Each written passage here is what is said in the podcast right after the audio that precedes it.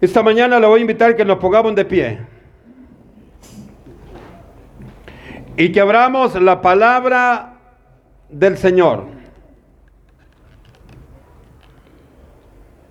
Quiero darle la mejor de las bienvenidas a cada uno de ustedes y a todas aquellas personas que nos ven a través de las diferentes redes sociales en las que transmitimos este sermón.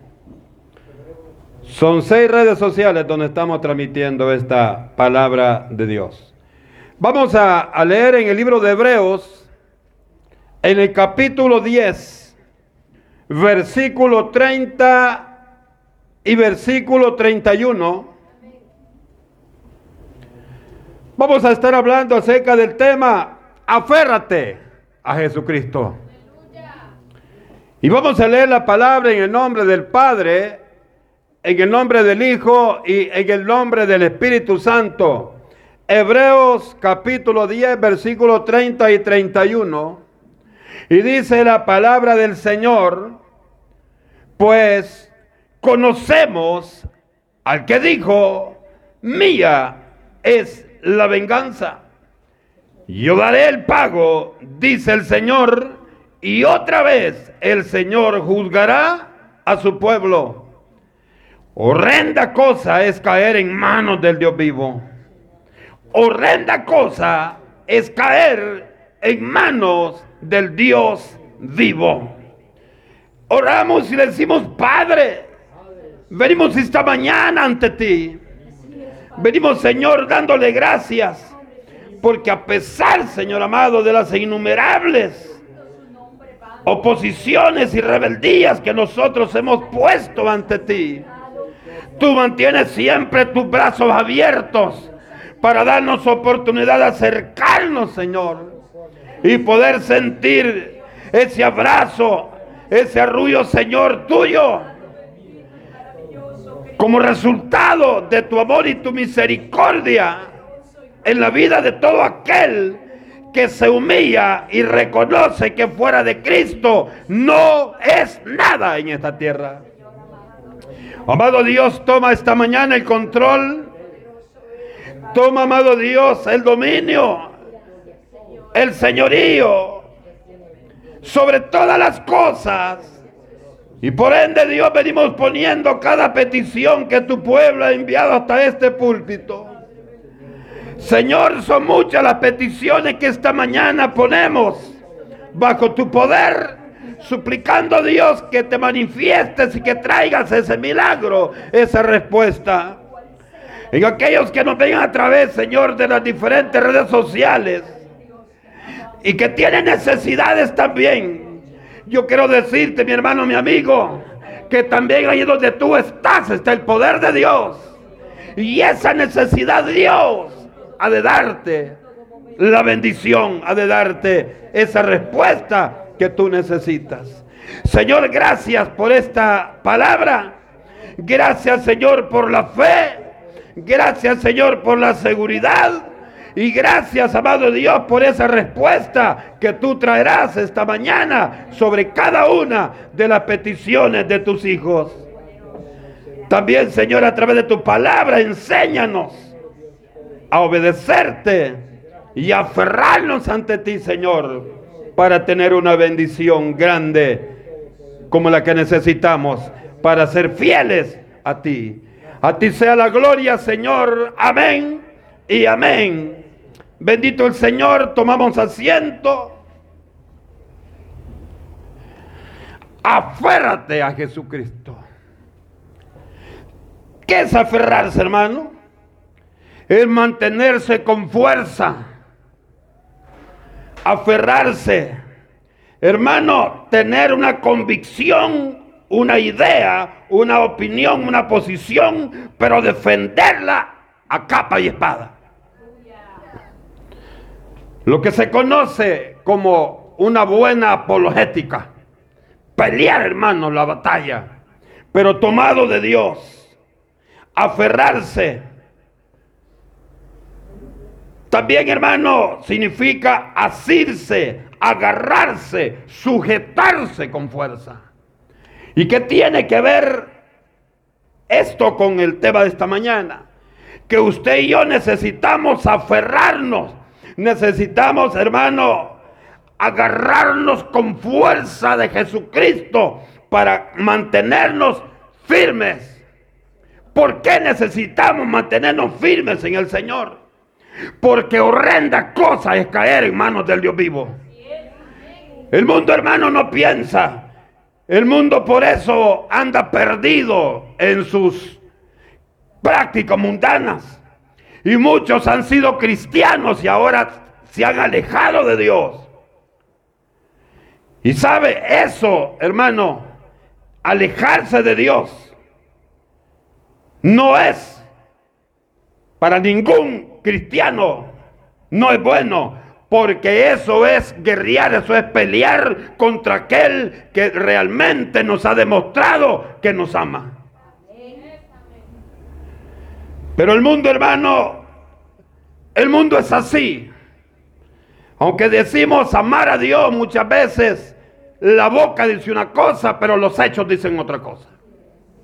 Y esto es importante. Cuando leemos textos como el que hemos leído esta mañana, específicamente el versículo 31 donde dice, horrenda cosa es caer en manos del Dios vivo.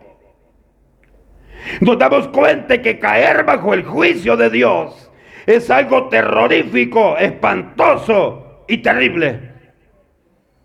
Porque el hombre que se aleja de Dios, hermano, el hombre, oiga bien, el hombre que cae en el juicio de Dios solo le espera muerte. Muerte.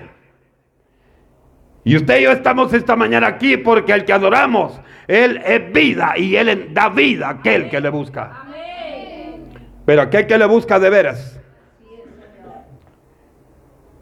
En el versículo 27 dice, hermano, sino una horrenda expectación de juicio y de hervor de fuego que ha de devorar a los adversarios.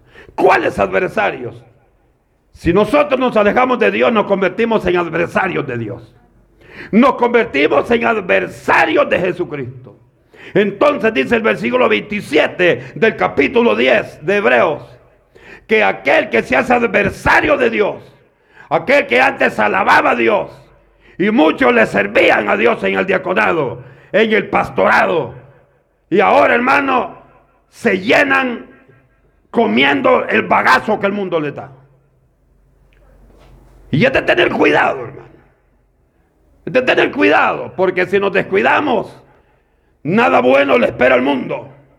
Por eso dice, hermano, en el versículo 27, que es una horrenda expectación de juicio y hervor de fuego que destruirá a los adversarios de la verdad. ¿Y cuál verdad? La palabra de Dios, la vida eterna.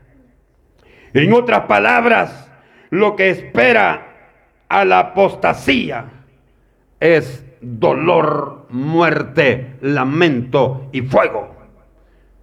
Apostasía. El apóstata. El apóstata es aquella persona, hermano, que renuncia a su fe en Jesucristo por seguir herejías o doctrinas humanas. Es la negación de su fe en el Dios Todopoderoso. Ese es caer en manos del Dios vivo. Hay gente, hermano, que le sirvió al Señor, se gozó en el Señor y ahora usted lo ve con el carterón perdido sin tener ningún, ningún rumbo en la calle. Usted ve gente que le sirvió al Señor, que predicó al Señor y ahora anda cargando ídolos. Usted ve gente que le sirvió al Señor y que exaltó el nombre de Dios pero que ahora siguen doctrinas heréticas como la gnosis, el movimiento gnóstico, que el diablo les dice ponerle cristiano para engañar a los que no leen la Biblia. Y así, hermano, una serie de herejías que hay.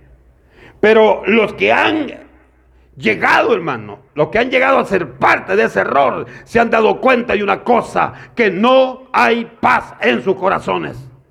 Porque la paz solamente se recibe a través de Jesucristo. El hombre hermano que vive tranquilo es aquel que tiene a Cristo en su corazón. No es que se haga conformista, no. Está consciente que Dios tiene control de todo aquello que pasa en la vida del que es hijo de Dios. Y usted sabe que hay algo importante. Nadie puede cambiar los designios de Dios. Dios hermano ha trazado una línea de bendición. Ahora, ¿seremos nosotros los que vamos a, a recibirla o seremos nosotros los que vamos a rechazarla?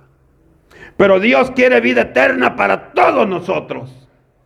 Nuestro Dios siempre ha tenido un propósito central o específico para cada persona y este es que el hombre entienda que si Dios existe es para que alabe, para que adore, para que obedezca a su Señor. Para eso hemos, hemos sido creados. Ese es el propósito central de Dios. Que el hombre reconozca que si no le sirve a Dios, no le sirve a nada que valga la pena.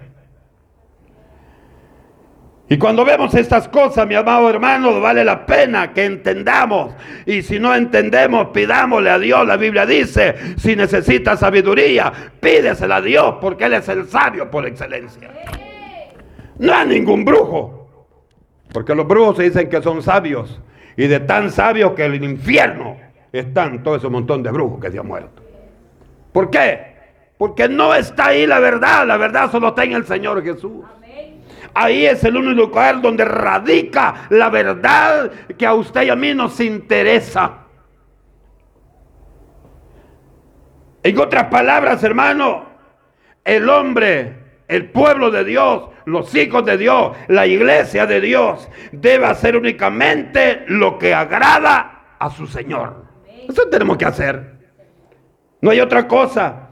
Lo que significa, hermano, como dice Pablo en 1 Corintios 10, 23, todo me lícito, pero no todo me conviene. Si para, para nosotros todo es lícito, pero hay que preguntarnos antes de hacer algo, ¿me conviene como hijo de Dios? No, entonces, aléjese. No todo, hermano, lo lícito nos conviene. Porque la Biblia dice que Dios es amor en 1 Juan 4, 8. Pero en Hebreos 12, 29 dice que también es fuego consumidor. Ah, entonces, muchas veces la gente dice que Dios es amor, pero hay que terminar la frase, pero también dice la Biblia que así como es amor, amor para los obedientes, también para los rebeldes es fuego consumidor. Y fuego consumidor es juicio, es muerte, hermano. El pecado nos separa de la gracia, como dice Romanos 6, 1 y 2. Por eso, oiga bien, por eso específicamente, en todas sus partes la Biblia nos advierte el peligro que significa el desobedecer a su bendita palabra.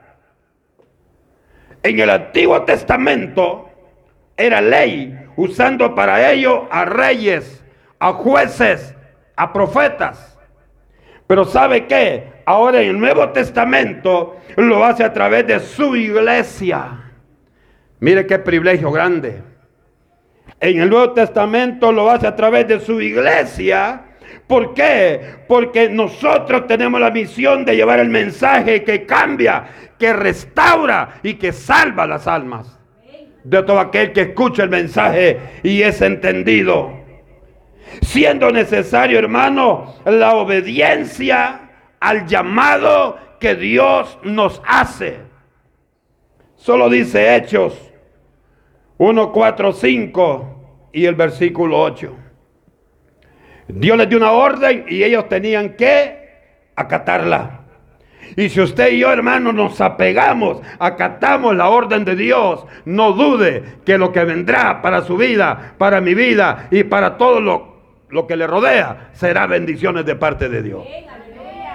Quiere que Dios le honre, honre a Dios. Quiere que Dios se goce, gócese usted en el Señor. Gocémonos la iglesia en el Señor. Horrenda cosa es querer sustituir la misericordia de Dios por por otras prácticas religiosas. Horrenda cosa es querer sustituir la misericordia de Dios por otras prácticas religiosas. Ya dijimos por qué, porque esto significa sentir que hay un vacío que Dios no lo puede llenar. Cuando nosotros, hermanos, dejamos el Evangelio y nos vamos a seguir prácticas de hombres, prácticas satánicas, herejías, ¿sabe qué estamos diciendo al Señor? Tú no puedes llenarme el vacío. Yo siempre tengo hambre. Yo siempre tengo aquella necesidad de conocer la verdad. Pero lamentablemente la verdad no la vamos a encontrar en ningún lugar, solamente en la palabra de Dios. No hay otra verdad. Y aunque hay muchos que dicen que son la verdad, son la verdad, pero para condenarle. Pero para salvarle, no, mi amado hermano. En la ley, hermano, era la sangre de animales la que servían para presentarnos ante Dios. Pero en el Nuevo Testamento ahora es esa práctica ya no tiene ningún valor para nosotros. Usted y yo, hermano, podemos sacrificar miles de animales, pero eso ya no nos sirve. Eso ya no es para nosotros. Porque ahora, si no valoramos el sacrificio de Jesucristo en la cruz y su sangre que nos limpia, oiga bien, que nos limpia de todo pecado, estamos rechazando con todo nuestro corazón el amor la misericordia que Dios tiene para nosotros. Yo le digo esta mañana, ¿usted ama a su hermano? Y se le dijeran, vaya, usted ama a su hermano, lo vamos a crucificar para que con su muerte esta gente sea salva y que no se condene. Hoy le pregunto, ¿cuántos nos daríamos de candidato para que nos crucificaran? Yo creo que nadie. Así fuéramos pasando como aquel, como aquellos fariseos cuando el Señor les dijo, tire la primera piedra el que se crea que está limpio. Y estaba aquella mujer que había, se había sido encontrada en adulterio. Dice hermano que uno por uno se agacharon y se salieron. Eso significa vergüenza. Ahora, yo pienso hermano que y ahí es donde usted y yo tenemos que pesar, tenemos que evaluar, tenemos, hermano, que reconocer que la palabra amor es más amplia de lo que usted y yo pensamos. El hombre, hermano, ha, ha tratado la manera de desordenar todas las cosas. Pero amor es lo que Dios nos ha enseñado. Hermano, y usted cómo dice que el Señor murió por mí si ni me conoce. Ah, pues eso es amor. Sin conocerlo, Él dio su vida en la cruz para salvarlo. ¿Y cómo sabía Él que yo me iba a condenar? ¿Piensa todavía así? Venga, vamos a darle un, vamos a darle un curso ¿verdad? Bíblico para que usted reconozca que no hay necesidad, no es posible que usted y yo a estas alturas todavía pensemos de esa manera.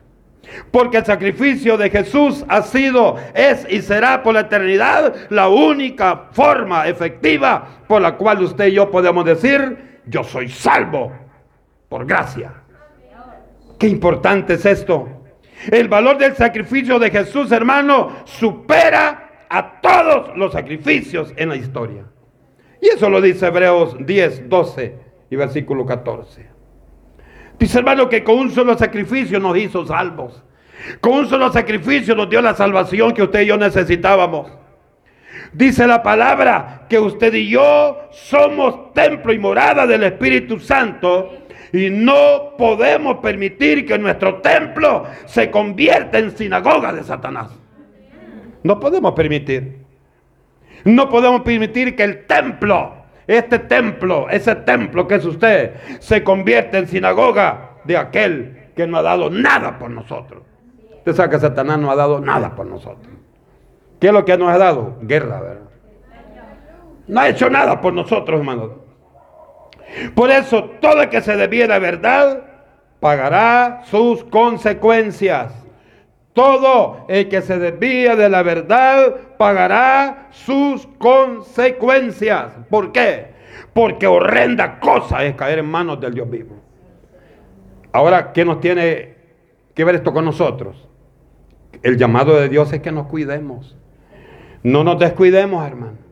El Evangelio, la salvación, no depende de los cuántos años tengo yo de congregarme. Depende, hermano, de esa transformación que Dios ha hecho en nuestro interior. Me daba mucho gusto cuando el hermano dice, para mí este día es muy importante. Y nos explica por qué. Hoy le pregunto, ¿cuántos de los que estamos aquí nos acordamos cuando vinimos a esta obra? Casi, casi no, ¿verdad? Es como que nos digan, ¿cuándo usted aceptó a Jesús? No me acuerdo, dice. Y ese, es el, ese día, hermano, es el nacimiento real nuestro. Ese es nuestro nacimiento. Porque ya cuando nacimos, que fuimos, que nos llevan a la alcaldía a sentarnos, ahí nacimos. Pero nacer realmente para darle la gloria a Dios es el momento que nos convertimos al Evangelio. El momento, hermano, que venimos al Señor. Cambiar a Dios por las imágenes Dios dice en Isaías, oiga, 46, 5, oiga lo que le dice el Señor. Dice, ¿a quién me asemejáis y me igualáis y me comparáis para que seamos iguales? Oiga, qué terrible. Y eso solo dice los religiosos. Le dice, ¿a quién me estás igualando? ¿A quién me estás comparando? ¿Con quién me estás comparando y diciéndome con esto que somos iguales. Yo, dice el Señor, que soy santo y tres veces santo, o esa imagen que para nada sirve. Y sabe, estaba viendo Isaías 45, 16, donde dice, hermano, oiga, dice, confusos y avergonzados serán todos los fabricadores de imágenes. Oiga, qué tremendo esto. ¿Y por qué ellos, hermano?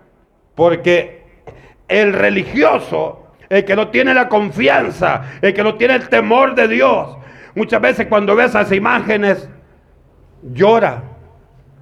Lo que no sabe, hermano, que llora de la desgracia que le espera. Pero usted y yo, cuando vemos eso, hermano, ¿sabe qué? Lo vemos sin ninguna importancia. Porque para nosotros la única importancia que debe tener es el conocimiento de esta palabra. Esa es la única verdad que para usted debe de estar, hermano. Horrenda cosa significa que nuestra rebelión, oiga, que nuestra rebelión ha superado y nos identifica como enemigos acérrimos de la verdad de Dios. Por eso cuidemos nuestro testimonio. Cuidemos nuestro testimonio. Y aunque muchas veces alguien diga, hermano, pero eso ya parece, dice, corrayado. Gloria a Dios por eso. Pero cuidemos nuestro testimonio. Porque es lo único que vale.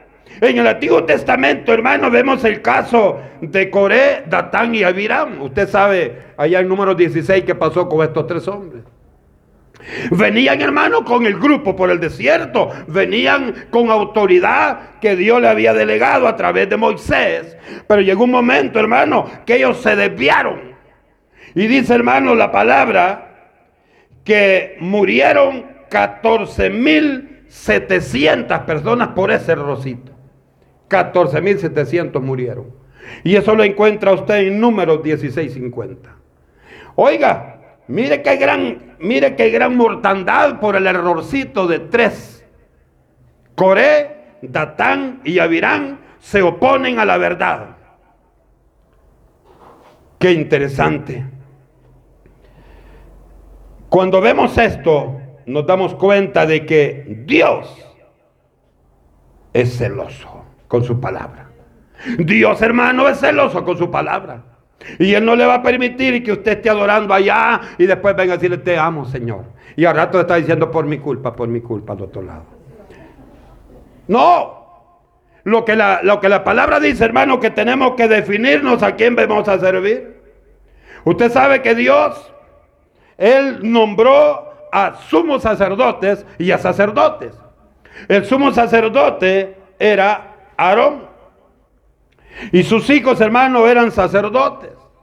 Pero dice la palabra que un día vinieron Nadad y Abiú y le ofrecieron fuego extraño al Señor. Y el Señor no dijo, pobrecitos estos, a saber qué les pasó. Quizás se les olvidó el estado en que andan. Ahí déjenlos por allá para que les pase. No. Dice hermano que en el momento que ellos levantaron ese fuego extraño, dice que el Señor viene y los mató en el momento. Los mató. Entonces hermano, Dios no tiene misericordia. Es que si usted y yo fallamos, ya es porque queremos. No es porque no conozcamos. No es porque no sepamos que las cosas que estamos haciendo no le agradan a Dios. Y sabe hermano, y dice que los cortó, los mató a los dos en el mismo momento. Cuando miraba esto decía, no es que el Señor así es. Es que el Señor así es. ¿Y cuál fue, hermano, el fuego extraño que levantó Nadal y? Que llegaron borrachos a hacer este sacrificio al Señor. Ese fue. Llegaron borrachos, hermano, y cometieron ese error gravísimo es que a Dios no se le puede fingir. No, hermana.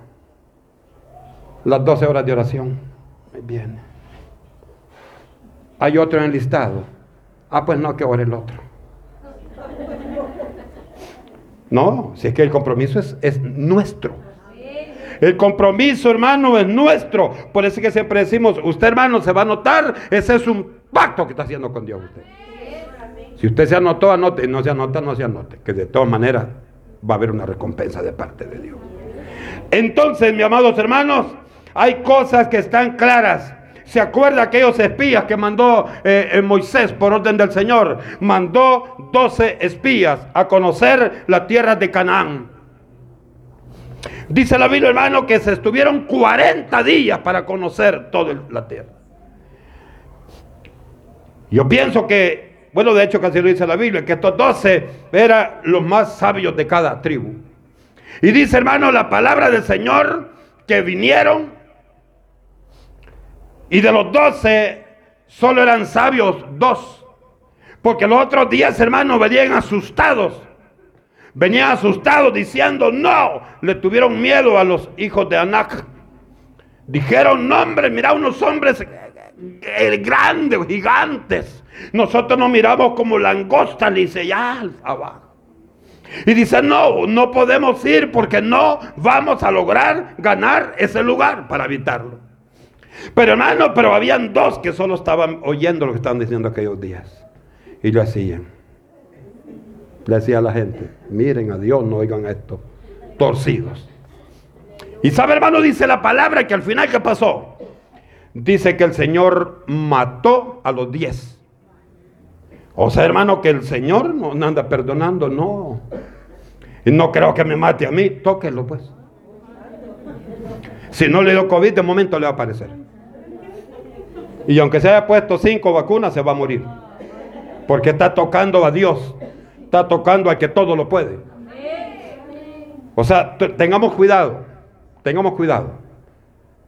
Tengamos mucho cuidado. Porque la Biblia, hermano, es específica. Y sabe, hermano, tan grave, tan peligroso y tan horrenda cosa caer en manos del Dios vivo, que aunque la angustia, oiga, aunque la angustia, el dolor, el sufrimiento y la tempestad estén haciendo sufrir al hombre, estén haciendo sufrir al Hijo de Dios, dice la Biblia que Él no nos va a escuchar. Dice que Él no nos va a escuchar sino que a lo contrario dice, cuando usted y yo estemos quejándonos, estemos hermanos llorando, estemos hermanos angustiados, dice Dios que Él se va a reír de nosotros. Eso lo dice allá Salmos 2, 4, 5. Dice, como no quieren entender, cuando venga la prueba, cuando venga el sufrimiento, cuando venga la situación difícil y me busquen y me digan, Señor, ¿dónde estás? Señor, ¿por qué no me oyes? Porque tú no me oíste cuando yo te hablaba. ¿Y dónde estás? Yo estoy en el mismo lugar. Tú te has movido. Hermano, si algo no está yendo mal es porque nos hemos movido del lugar donde tenemos que estar. Salmo 2, 4, 5. Ahora, hermanos y hermanas, siervos y siervas del Dios Altísimo, vale la pena que nos esforcemos por seguir a Jesús, a pesar de las adversidades. Nadie le ha dicho que al entrar al Evangelio toditito va a ser color de rosa. No, no. Vendrán momentos difíciles, pero es porque Dios quiere saber si realmente hemos entendido el propósito por el cual nos movemos en el Evangelio de Dios. Aquí, hermano, no le vamos a estar mintiendo. Aquí no le vamos a estar diciendo las cosas con el objetivo de que usted y yo estemos satisfechos y que estemos contentos. Hablaba, hablaba con alguien la semana pasada y estamos enfrente de un lugar que es iglesia cristiana. Y me dice, eh, yo quisiera congregarme. Yo le digo, qué bueno, hombre, qué buena intención tiene y qué buena decisión. Pero es que yo quisiera venir aquí, me dice, porque aquí me gusta cómo hacen todo. Yo le digo, qué bueno, hombre. Si quiere ser mundano, venga aquí. Pero si quiere salvación, busque un lugar donde no le engañen. Quiere salvación, venga a un lugar donde le prediquen la palabra sin ningún interés el único interés que sea que usted sea parte del pueblo de Dios. Le digo hermano porque hay lugares donde hay otros intereses.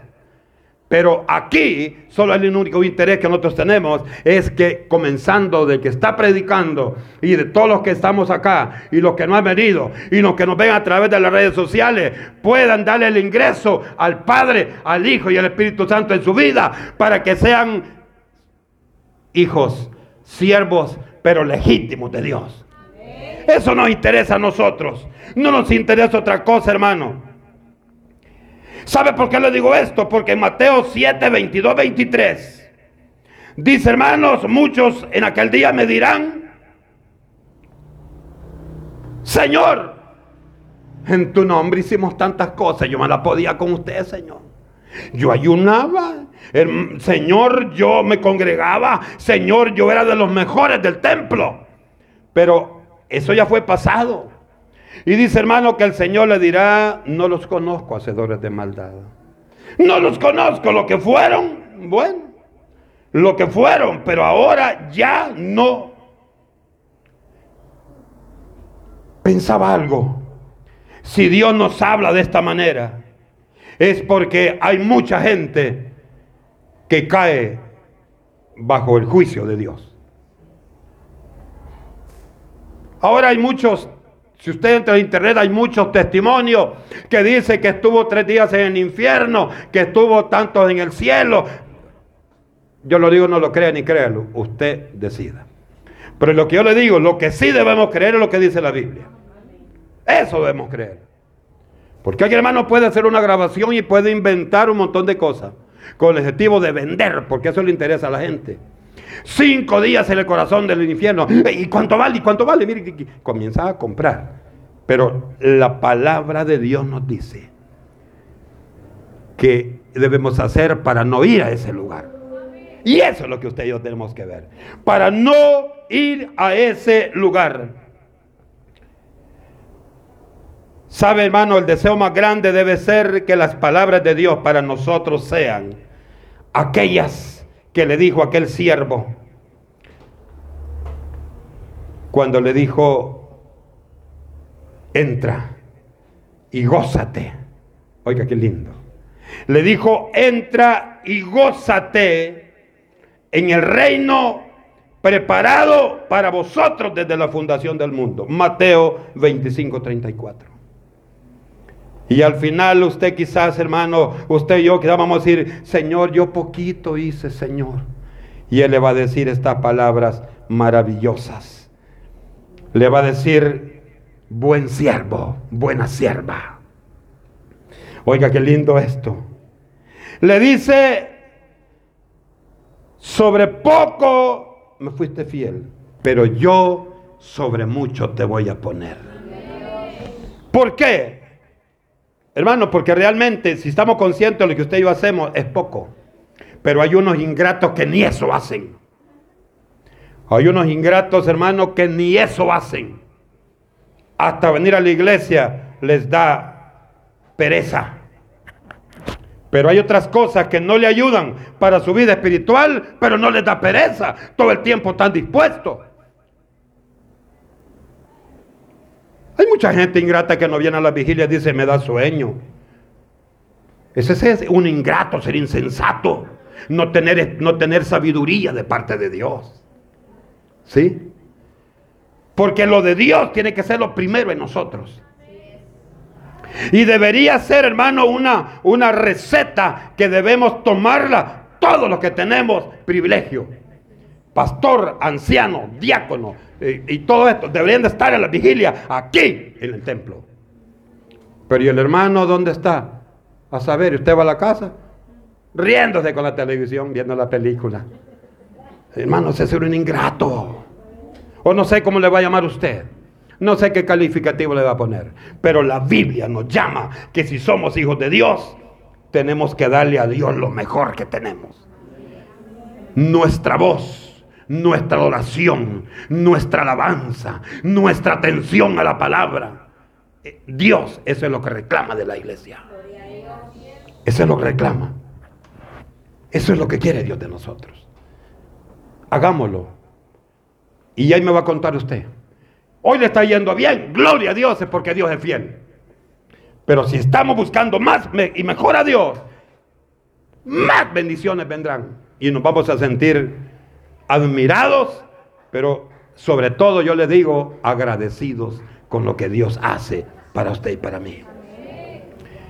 Termino diciéndole esta mañana, cuidémonos aferrémonos a Dios, agarrémonos de Jesucristo con fuerza, porque horrenda cosa es caer en manos del Dios vivo. Cuando Dios lo llame, de nada va a servir que estemos cantando y cantando, hermano, aleluya, y el féretro, y gloria a Dios, y predicando bonito, si la realidad solo usted la sabe. Porque usted y yo sabemos cómo estamos con Dios. Que esta mañana quiera que el mensaje de Dios entre a nuestros corazones y nos haga entender que usted y yo hemos sido llamados para gozarnos en la presencia de Dios, no para sufrir